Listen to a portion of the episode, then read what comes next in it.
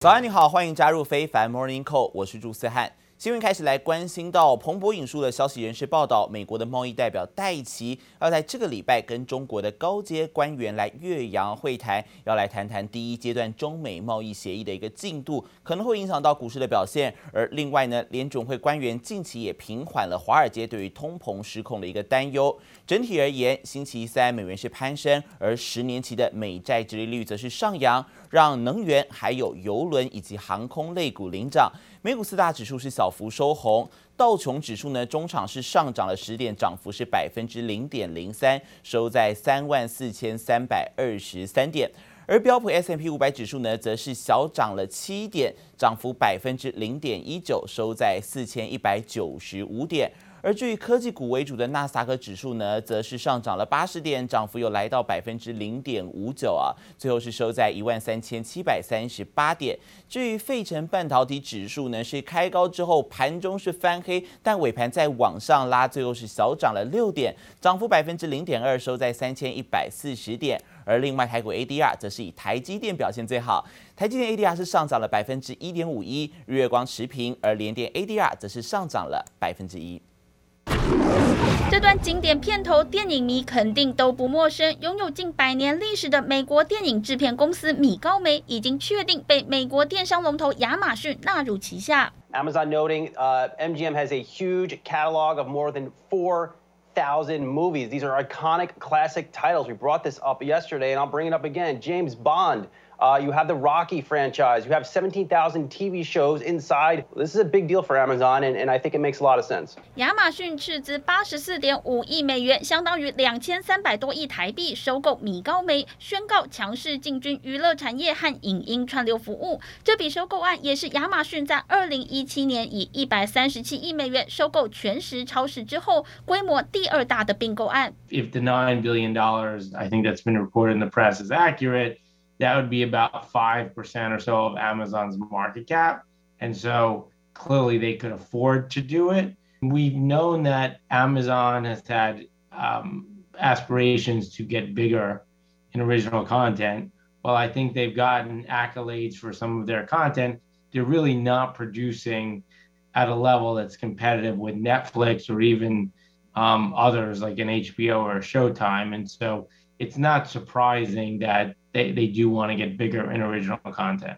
这桩并购案事前就已经在市场传开，如今尘埃落定后，各大串流平台的竞争发展引发市场密切关注。My outlook is for growth somewhere north of six percent this year, possibly seven percent. If we get that in GDP, it'd be the fastest four quarters of growth uh, in 35 呃，years。美国过去一周新冠肺炎平均新增确诊人数降到二点五万人之下，疫情逐渐好转，美国经济复苏前景看好，但通膨的隐忧仍令市场担忧。It may well be the time that there will come a time in upcoming meetings will be at the point where we can begin discuss scaling back the pace of asset purchases. I think it's going to depend on The flow of data that we get. 美国联准会副主席克拉里达抛出，可能在未来的政策会议上讨论缩减 QE，但也不忘强调联准会有能力控制通膨。美国周四要公布第一季 GDP 修正值，以及周五要公布四月 PCE 物价指数，将是美国经济现况和通膨的重要指标。记者王新文、李芷莹综合报道。美股焦点还有美国华盛顿特区的检察总长二十五号对于亚马逊来提起了反垄断诉讼，指控这一间电商龙头是阻止旗下的卖家在其他的平台来提供更优惠的交易，这个导致消费者必须要付出更高的价格。而华府检察总长他更指控说，亚马逊还有跟其他平台的卖家所签订的合约，要求后者是不得在其他网站提供更低价优惠，甚至包括卖家自己的网站，这样子是违法的。而这也是亚马逊在美国所面临到的第一起反托拉斯诉讼。但是亚马逊是博士哦，他们表示该平台的卖家还是拥有自行定价的权利。而另一方面，在德国的部分，反垄断机关卡尔特卡特尔办公室星期二呢，也是针对 Google 的市场主导地位，还有数据处理条款来展开了两项调查。而后者的目的是在于厘清消费者能否决定 Google 如何使用他们的数据。而 Google 则是反击指出了说，消费者啊选择 Google 是因为好用，而不是因为他们被迫找不到其他的商品来替代。但是呢，Google 表示这一次是愿意来配合相关的调查啊。而再来看到的是，全球的晶片短缺之际，南韩是趁势积极与美国来展开合作，包括 SK 集团、三星还有现代等企业大手笔在电动车还有电池领域增加对美国的投资。而同时，三星还获得授权在南韩生产莫德达疫苗。南韩一方面是扩大半导体相关市场，更利用自身的科技优势来换取疫苗合作，具体展现与美国的互惠关系，也成为南韩总统文在寅访美行的最大收获。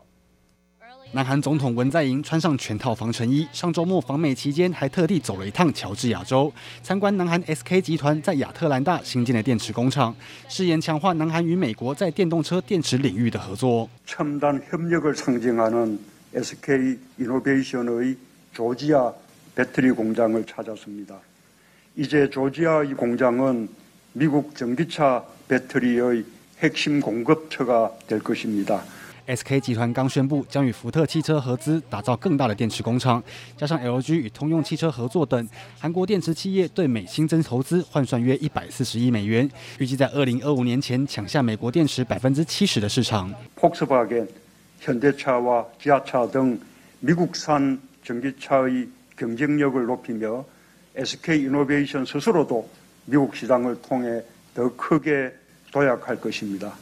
则是跟着访美的南韩四大集团也都送上大礼。除了 LG 与 SK 创新在电池领域投资一百四十亿美元之外，三星也宣布投入一百七十亿美元新建晶圆代工厂。现代汽车及 SK 海力士则分别投资七十四亿美元及十亿美元，提升电动车充电站以及人工智慧研发中心等。南韩企业大手笔对美新增投资总计三百九十四亿美元，约合台币超过一兆元。More than twenty-five billion dollars in new investments from Samsung. Hyundai, SK, and LG. I understand the executives of those companies here. Would you please stand up?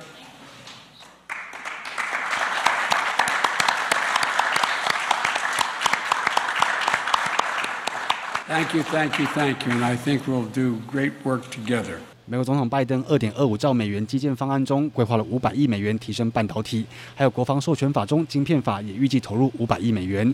美韩不约而同推出洪水级的投资，分析指可能将半导体发展推向一个超级周期。而美韩联手争夺霸主地位，恐让其他竞争者更难立足。接力波来晚军综合报道。在美国总统拜登的支持之下，美国的电动车市前景被看好。福特汽车是趁势推出了首款电动版皮卡，将北美市占第一的皮卡车款是转换成电动版。相较于通用的电动皮卡，起跳是十一万美元起价，福特是以不到四万美元来抢市，更被指是要正面来挑战 Tesla。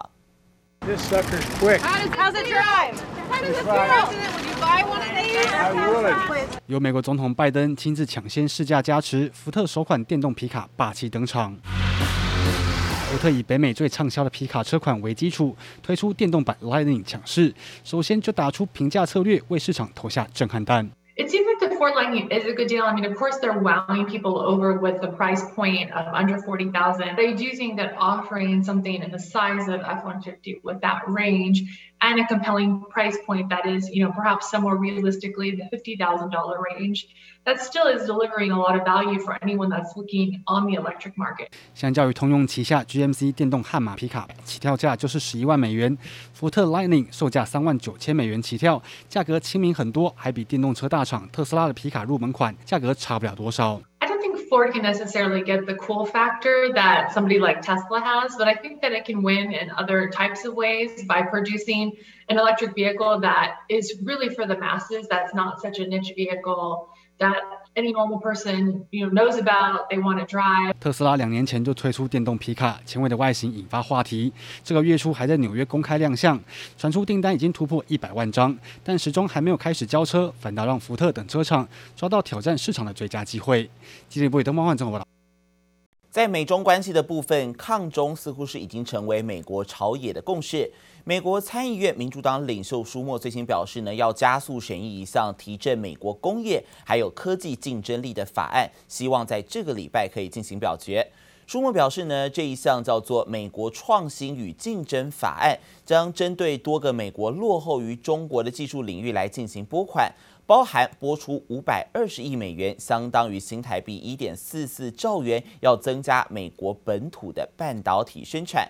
而另外，法案也建议要拨出十五亿美元，相当于四百一十六亿台币，来提升五 G 网络的竞争力，说要借此展开反制中共在全球的不良影响。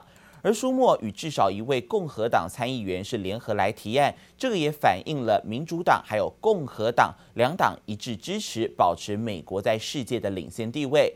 而另外，彭博则是报道，美国贸易代表戴奇在美国时间周三晚上要跟中国的贸易代表来首次会谈。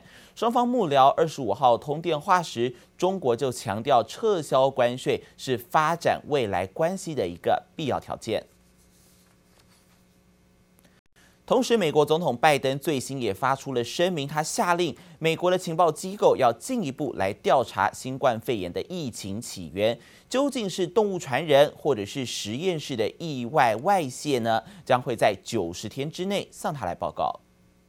The president asked the intelligence community to redouble their efforts to collect and analyze information that could bring us closer to a definitive conclusion. We will continue to pushing for a stronger multi, multilateral investigation into the origins of the virus in China. And we will continue to press China to participate 拜登表示，美国的情报界正在研究疫情起源的两种可能性，而且看法分歧。他说，大多数的情报机构认为，目前并没有足够的证据来确定疫情是源于动物传人或者是实验室的意外。因此，拜登是指示呢，国家实验室还有情报部门要加倍努力来调查，也要求更进一步调查广泛的领域，包括对于中国提出具体的呼吁，叫中国务必要来配合。如果中国依然不配合，美国会不会祭出惩罚手段？白宫其实并没有给出明确的答案呐，只说下一步要九十天之后才会有定论。全美各地疫苗是全面开打，民众不需要预约，也不必持身份证明，只要是合法入境就可以直接免费来接种。对于疫苗紧缺的其他国家民众来说，其实具有相当的吸引力，甚至还有其他国家的民众啊，是组团游、组旅游团要来美国打疫苗。这种疫苗观光潮正在成型，也渴望带动美国的经济。They haven't been asked for any documentation, and it seems like the U.S. is vaccinating everyone, regardless of nationality. Everyone is looking out for their own well-being, and if your own government doesn't help you, you have to find a way to do it yourself. I get text messages every five minutes of people from all over the world. Hey, can you can you set us up with a vaccine? 美国的疫苗目前看起来真的是多到满出来哦，而 CDC 最新更表示，打了疫苗还是染疫的几率是百分之零点零一，所以真的是具有高度的保护力。因此，其实在这个月初就出现了大量的墨西哥人，他们入境到美墨的边境打疫苗。而许多州也乐观其成，期待疫苗观光可以重振萎靡已久的美国经济。像是阿拉斯加州呢，就在当地的机场降落的所有民众来免费施打疫苗，希望可以提振夏季的旅游。而且呢，还能选你要打辉瑞还是要打莫德纳的疫苗啊。而另外还有东南亚国家，像是泰国、越南，他们也都有旅行社推出了疫苗旅游团，一趟大约都是要台币二十万元起跳。而在 WHA 的最新消息，不只有台湾八个友邦来力挺台湾加入世界卫生大会。最新在会议迈入第二天之际呢，更出现了包括美国、加拿大、日本、英国、澳洲等重量级的五个国家，是接力来呼吁纳入台湾参加 WHA。而美国的卫生部长和白宫顾问更指控中国调查疫情的过程很不透明，而欧盟也要求世界卫生组织 WHO 务必对于疫情的源头来继续跟进调查。